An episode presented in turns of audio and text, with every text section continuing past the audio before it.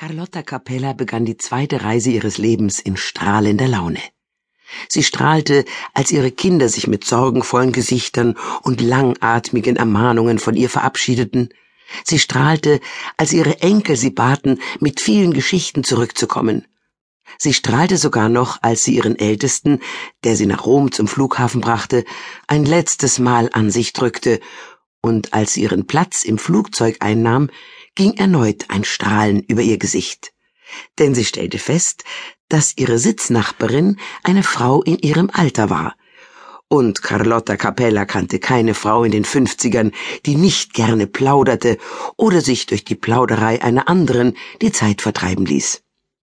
Was gab es Schöneres, als einer Reisebekanntschaft die eigene Familiengeschichte zu erzählen und zu erfahren, welches Glück und Leid eine andere Familie erlebt hatte? Donata Zöllner hatte zunächst zurückhaltend auf Mama Carlottas Freundlichkeit reagiert, taute dann aber allmählich auf. Vielleicht, weil sie erkannte, dass ihr gar nichts anderes übrig blieb.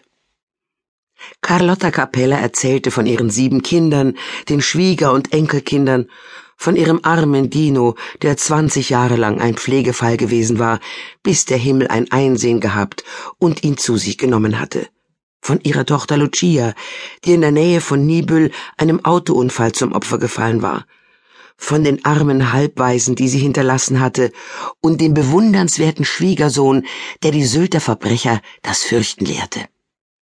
Als der Flug zur Hälfte vorbei war, machte Donata Zöllner einen etwas erschöpften Eindruck. Daraufhin beschloss Carlotta, die Rolle der Erzählerin mit der der Zuhörerin zu vertauschen. Wolle sie in Hamburg Verwandte besuchen? Donata Zöllner zögerte. Ich bleibe nicht in Hamburg, sagte sie dann. Ich werde mit dem Zug nach Sylt weiterfahren.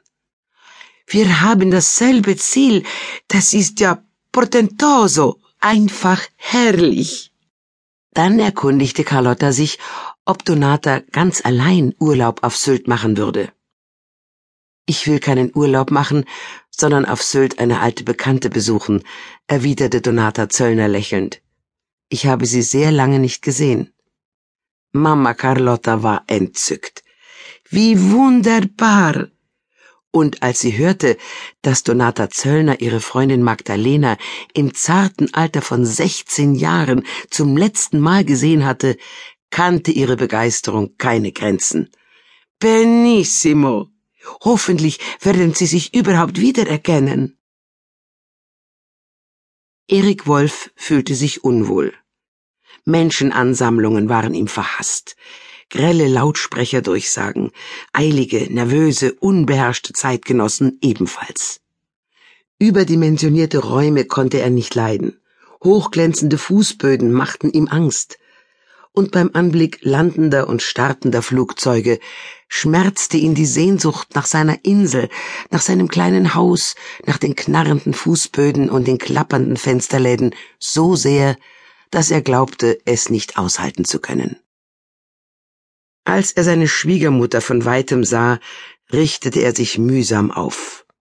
Er war nicht überrascht, als sie an der Seite einer Dame in die Ankunftshalle trat, mit der sie in ein inniges Gespräch vertieft war. Mama Carlotta und ihre Freude am Erzählen. Er kannte es zur Genüge. Er beobachtete ihre großen Gesten, die jeden Norddeutschen befremdeten, und litt einen winzigen Augenblick an der Frage, ob auch Lucia sich unter der Witwenschaft derart entfaltet hätte, wenn nicht sie, sondern er das Opfer dieses schrecklichen Autounfalls geworden wäre. Erik versuchte den bedrückenden Gedanken abzuschütteln. Die mühsam verheilte Wunde würde wieder aufbrechen, wenn Erik in Carlottas Augen sah, die die gleiche Farbe hatten wie Lucias, wenn er Carlottas Grübchen sah, an denen er sich bei Lucia nicht hatte satt sehen können, wenn er die helle Stimme seiner Schwiegermutter hörte und das Lachen, das dunkel und rau war. Genau wie bei Lucia. Mürrisch sah er Carlotta entgegen. Die italienische Mama, die er früher gekannt hatte, in ihrer schwarzen Kleidung, mit dem pflegeleichten Haarknoten, in ihrer Umgebung, in der schnelles und lautes Reden nicht unangenehm auffiel, hätte er unbefangener willkommen geheißen.